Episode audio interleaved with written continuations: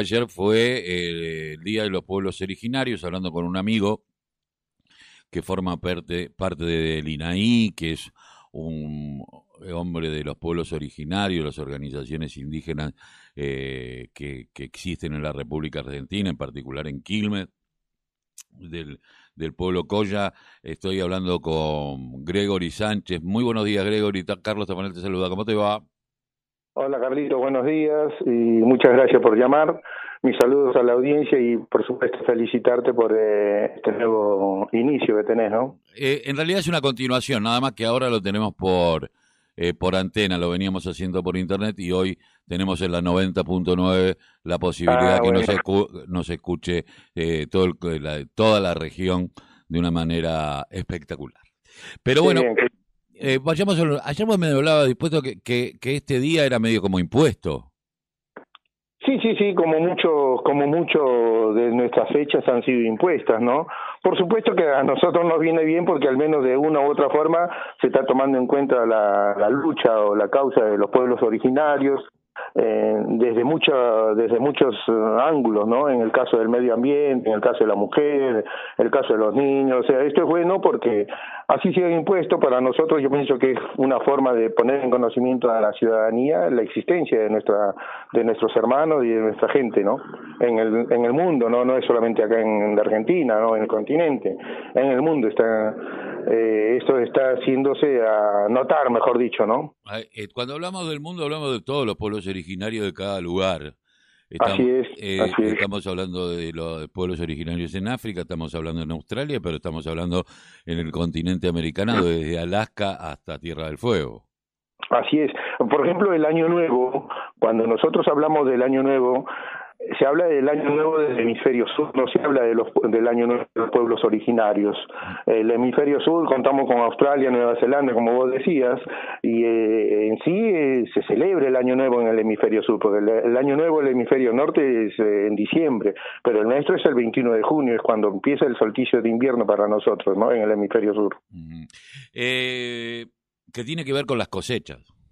Así es, así es. Eh, pero bueno, eh, yo lo que quería preguntarte es, eh, hoy eh, hay muchos representantes de los pueblos originarios para ser intendentes, sobre todo en el Chaco, hay una Zenón, quien es un, un hermano Toa, que hace sus alocuciones en Toa. Sí, sí, sí, así es. Tenemos un hermano Wiki, un hermano Toba, que son intendentes elegidos en sus comunidades, ¿no? Así es. Y ahora, viste que en Salta viene el, voto electrónico y van a imponerle multas a aquellos que no lo que no, no voten porque no hablan castellano o porque no leen castellano. Pero hay una, vos me, eh, me, me mandaste una información en donde tiene que estar eh, toda, eh, en, toda en todos los idiomas y sobre todo en los pueblos originarios, porque hay una ley que avala que en los lugares a donde haya pueblos originarios fuertemente eh, se pueda sea bilingüe o trilingüe en la provincia. Sí. sí. ahora, ¿cómo están tomando esto de que va a haber una multa? Están relegando a los pueblos originarios del voto. Más vale, o sea, esta es una yo pienso que cuando se habla del voto es un derecho. Entonces, este, yo pienso que el derecho lo, lo tiene todo ciudadano argentino eh, cuando hay una elección. Y en este sentido, no pueden estar dejando de lado a gente que habla su, su idioma originario, porque hay en muchas provincias hay hermanos que no entienden el castellano. ¿Me entendés? No, no hablamos de la provincia de Buenos Aires, por supuesto que hay muchos hermanos que son eh, que hablan el guaraní, acá es distinto en la provincia de Buenos Aires, pero sí hay que trabajar para esto, porque es un derecho legítimo. En las provincias, en otras provincias está el tema de que sí es eh, realmente muy muy extremo. Hay hermanos que no entienden, hermanos mayores que no hablan el castellano. Entonces yo pienso que también tienen el derecho a votar a, su, a sus representantes con, con toda la, la ley, como se dice, ¿no? Y en este caso yo pienso que es una, una lucha que realmente los pueblos originarios estamos dando ahora, porque realmente no puede estar dejándose de lado. ¿Cómo vas a tener un representante si no te entiende, hermano? No conoce tu realidad, no conoce tu, tu cosmovisión, ¿no? Entonces estas son las cosas que tienen que cambiar. En algún momento tiene que cambiar. Si es ahora, tenemos que empezar, empecemos ahora, porque no puede ser que hermanos queden relegados y elijan siempre a lo que se te plantean como una como una normativa tenés que votar es no, no, acá hay hermanos representantes originarios que hablan sus lenguas y esto es lo que hay que empezar a, tener, eh, ¿cómo te digo? Hay que poner toda la fuerza en este sentido porque hay muchos hermanos que quedan relegados y después a veces están diciendo, no, pero si traen de otro lado, no, no, hermano, pero acá tienen todo el derecho, si no hay mucha gente que no entiende sus lenguas hay muchos intendentes en otros sitios que ni siquiera hablan la lengua originaria de, la, de su gran mayoría de población. ¿Me entendés? Entonces no nos olvidemos en lo que pasaba en Bolivia, Carlitos. Eh, han tenido presidentes que hablaban más el inglés que, que, el castellano y ni hablemos de las lenguas originarias y sin embargo su mayoría de población es ah, netamente originaria, ¿me entendés? Mm. Entonces yo pienso que este es un trabajo que lo empecemos, eh, en algún momento teníamos que empezar porque no, no podemos dejar relegado hermanos a que no tengan el derecho propio de, poder elegir a sus representantes. Eh, te saco un poquito de esto, que seguramente, bueno, viene haciendo una lucha eh, todas las organizaciones y el INAI eh, sobre lo que está pasando en Salta. Sabemos, yo, eh, nosotros, eh, que yo que conozco el norte, siempre dije que Salta era como Santa Cruz de la Sierra y Jujuy como el Bajo en Bolivia, ¿no? pero porque en Salta hay una tradición blanca eh, así muy parecida a la de Santa Cruz de la Sierra de, de en, Bolivia con respecto a los pueblos originarios que hasta no hace tanto eh, tenían que bajarse, cuando venía un blanco caminando por la vereda, tenían que bajarse a la calle. Y no estamos hablando de miles de años. ¿eh? No, no, no, Y que todavía al día de hoy le es restringida la, la entrada a muchos lugares. Y estamos hablando de una ciudad como Salta que ha dado grandes poetas, nadie puede decir a Salta no la conoce nadie, porque ha dado, aparte de dar petróleo, da vinos y da poetas también, ¿no? Así es. Eh, ahora, eh, hay un conflicto en Quilmes con eh, el cacicazgo de Quilmes Tucumán por este convenio que hay con Quilmes. Está, ¿Hay algunos cortocircuitos ahí? Mira, este, sí, realmente hay un pacto de hermandad que yo pienso que es un, los, más este tipo de pactos, ¿no? Yo pienso que en la palabra, el, nosotros creemos más en la palabra, y estas cosas en esta sociedad se escriben por pactos o por reglamentaciones que, bueno, yo pienso que es bueno de que los funcionarios, las autoridades del distrito sepan de que esto no, no es solamente para acordarnos el mes de agosto, que es la fecha de, de, nuestro distrito, ¿no? Yo pienso que este es para tenerlo siempre en cuenta, porque un pacto de hermandad yo pienso que sí se está fallando en estos momentos, como también la anterior gestión y la cual nosotros, vos sabés, Carlitos, que nosotros nos hemos eh, hemos este hay veces intercedido en actividades que estaban haciendo la, la función la gestión anterior han estado haciendo cosas a veces sin sin consultar a, a los pueblos originarios del distrito ¿no?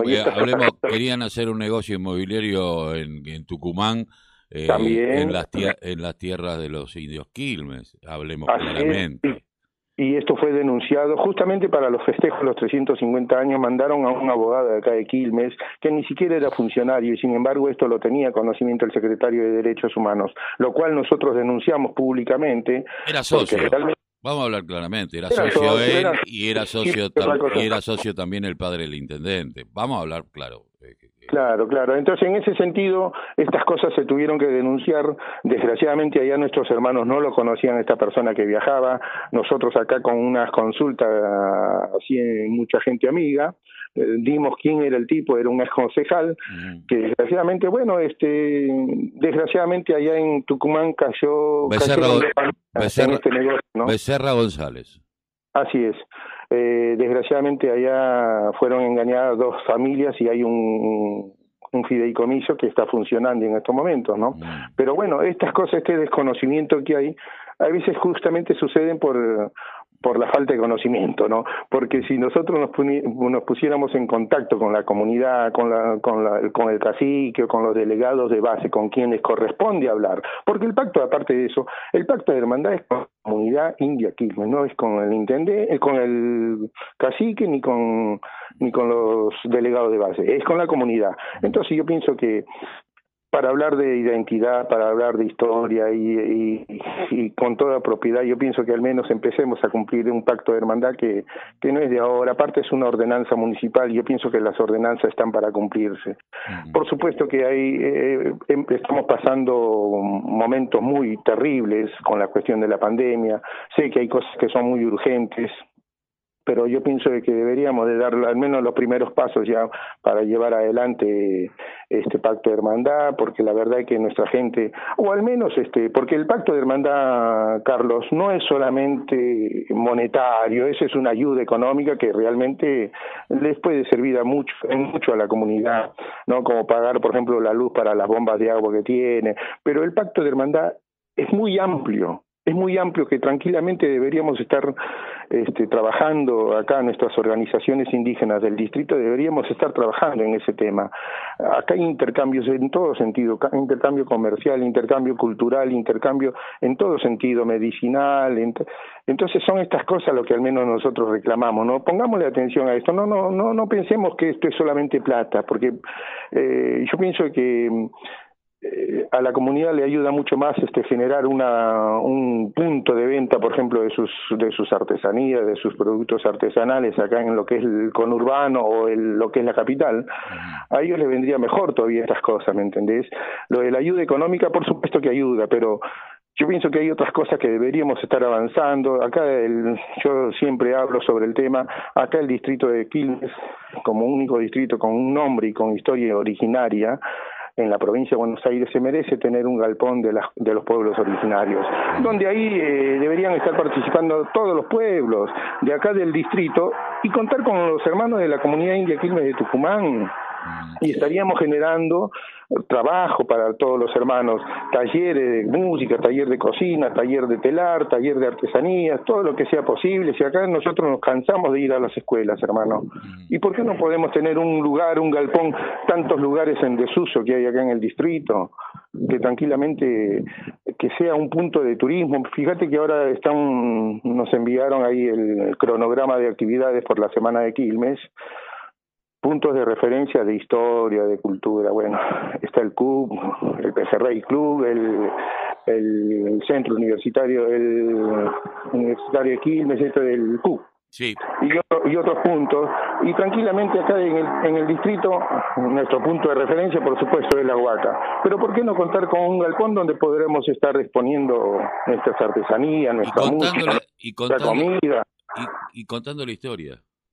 Más vale, pero contarlas nosotros, y hay mucha gente, muchos hermanos que están preparados para estas cosas, ¿me entendés?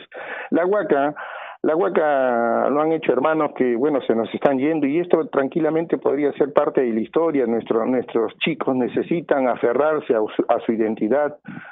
En estos momentos los, chicos realmente eso es lo que nos hace falta, porque no, no saben a dónde apuntalarse. Sí, aparte, en un mundo donde eh, la depredación y, el extractivismo está haciendo que en menos de 20 años tengamos un mundo donde que escasee el agua dulce, donde crece el agua salada, donde vamos a tener mayor cantidad de temperatura, donde ya no hay hielo, eh, tener una cosmovisión como la que tienen los pueblos originarios de consumir lo que se necesita y no maltratar a, quien te da de comer, que es la Pachamama, me parece que entenderla en estos tiempos también a la Pachamama. Que bueno, lo que hemos destruido, tratemos de reconvertirlo y no seguir destruyéndola. Me parece que esa cosmovisión que, que muchos de los que este, aún médicos han vuelto atrás con, la, con el tema medicinal de la aliopatía para volver, como los chamanes, a, a, utilizar de la madre tierra eh, los medicamentos, ¿no? aparte de eso, este Carlito, nuestra medicina es preventiva, no, no, nosotros estamos con la cuestión de los medicamentos que actualmente sabemos que son, que pueden recuperarte, pero sin embargo nuestro, lo nuestro es preventivo y eso es lo que hay que apuntalar. Eh, hay muchas cosas que realmente, Carlitos, acá deberíamos empezar a trabajar por supuesto que sabemos la situación, pero esto no quita que podamos empezar. Si, siempre nos hemos puesto a disposición, ¿me entendés? Estamos a disposición a trabajar. Acá en el distrito hay cinco comunidades originarias. ¿Me entendés? Esto no quita que nosotros...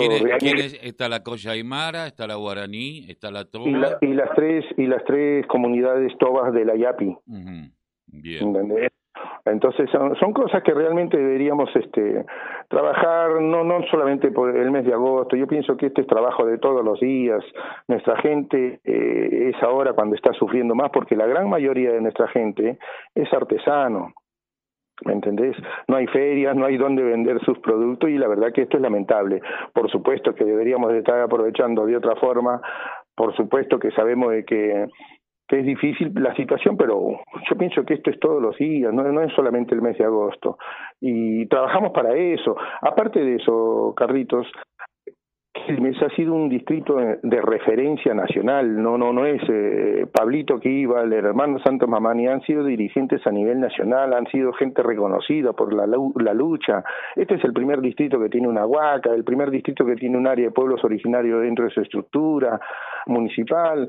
Eh, de acá, desde el distrito de Quilmes, se consiguió con otras organizaciones de la provincia de Buenos Aires, se, que consiguió que se reglamentara la ley provincial, que la provincia estaba adherida 16 años a a la ley nacional y no la reglamentaba. Entonces son cosas que hemos avanzado. Becas indígenas anteriormente no existían las becas indígenas. ¿Y por qué no realmente poner en funcionamiento estas cosas, que, que empiece a girar la rueda para todos, no, no solamente para, para ciertos sectores, ¿me entendés? Seguramente. esto es conocimiento nomás, ¿no? Eh, bueno, nos queda seguir charlando con vos en esta semana. Eh, nos proponemos la semana que viene. Sabés que el INAI y la, los pueblos originarios tienen un espacio en la radio, tienen un espacio eh, en nuestro programa. Ya los veníamos charlando, así que te mando desde acá un jalala y un abrazo, Gregory. Carlito, eh, te, quería comentar antes que eh, yo integro en estos momentos el Consejo Nacional de Política que es el CNPI. El CNPI el CNPI. El INAI es el Instituto Nacional de Asuntos Indígenas, pero el CNPI, por ejemplo, discúlpame que te... un minutito. El CNPI ha avanzado en estos pocos meses eh, en diferentes actividades con el hermano Zenón Cuellar y el hermano Rogelio Nerón, dos intendentes originarios de Salta y del Chaco, los hermanos. Hemos estado con funcionarios nacionales de primer nivel. Martín Gila, y si no ha viajado es por cuestiones de la pandemia, pero la intención estaba de poder viajar y llevar las obras él mismo a ver cómo llevaba por órdenes de Catopov, y esto lo que bajaba en la línea era desde Presidencia de la Nación. Eh, Matías Lames eh, está justamente por viajar estos días, porque ya viajó anteriormente a Salta y al Chaco, pero con otros temas y justamente estaban por viajar en esta, en esta fecha. Son cosas que se han avanzado y yo pienso que estas cosas también deberíamos trasladarlas al distrito de Quilmes y ellos saben nuestra problemática, nos conocen a nosotros, no es que no, no tienen conocimiento de nuestra problemática. ¿Y por qué no trabajarlo en conjunto, me entendés? Seguramente. Eh, te mando un abrazo, te agradezco mucho, eh, Gregory, y bueno, estamos al habla. Igualmente, Carlito, mis saludos ahí al equipo y a todos los oyentes. Muchas gracias.